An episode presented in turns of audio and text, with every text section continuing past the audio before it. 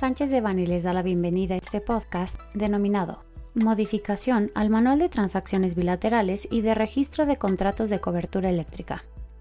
Les recordamos que este material es únicamente informativo, por lo que no puede ser considerado como una asesoría legal. Para más información, favor de contactar a nuestros abogados de manera directa. El 16 de agosto de 2021, la Comisión Reguladora de Energía publicó en su página de Internet la resolución número RES 263-2021, en la que autoriza modificaciones al Manual de Transacciones Bilaterales y Registro de Contratos de Cobertura, propuesta por el Centro Nacional de Control de Energía. La modificación tiene tres propósitos principales. 1. Facilitar la automatización de transacciones bilaterales, principalmente las transacciones bilaterales fijas. 2. Establecer reglas complementarias respecto al cálculo de la responsabilidad estimada agregada, REA, relacionado con transacciones bilaterales.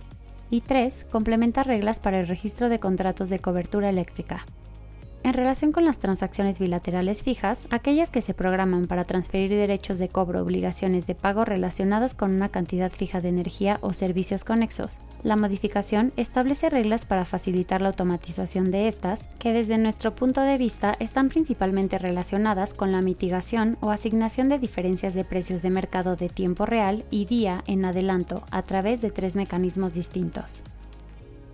Respecto a la automatización de transacciones bilaterales de potencia, es aclarado que, para efectos del cálculo de la REA, la estimación de cargos potencial considerará únicamente la obligación neta de potencia resultante después de la programación de transacción bilateral de potencia automática, y no el efecto completo que podría ser causado por la transacción bilateral de potencia descontextualizada.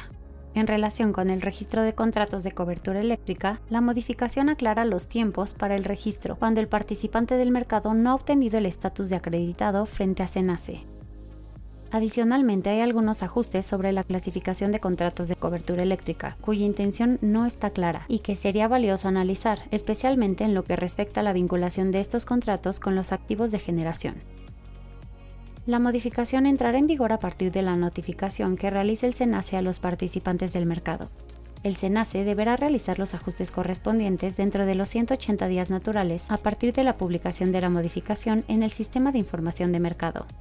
Asimismo, el SENACE deberá realizar un análisis y revisión de la regulación relacionada con las transacciones bilaterales y el registro de los contratos de cobertura eléctrica, con el propósito de identificar los cambios o ajustes que contribuyan a eficientar el registro, operación y asentamiento de las transacciones bilaterales y contratos de cobertura eléctrica, para lo cual deberán presentar ante la CRE las propuestas de ajustes que surjan de dicho análisis antes del 31 de diciembre de 2021 es importante que las partes en contratos de cobertura eléctrica o aquellos que pretendan celebrar un contrato de cobertura eléctrica, ya sea vinculados a activos de generación o cuya naturaleza sea meramente financiera, tomen en cuenta estos cambios y determinen si resulta útil para efectos operativos o de distribución de riesgo utilizar las nuevas herramientas provistas. Si requieren mayor información al respecto, no duden en contactarnos. Será un placer apoyarlos.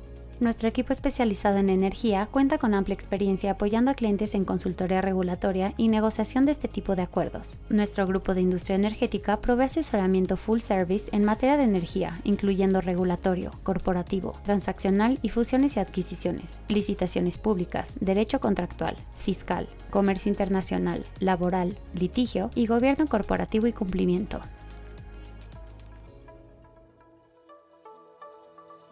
Este contenido fue preparado por José Antonio Postigo Uribe, Gerardo Prado Hernández, José Antonio Telles Martínez, Tania Elizabeth Trejo Galvez y Paulina Doen Castillo, miembros del Grupo de Industria de Energía.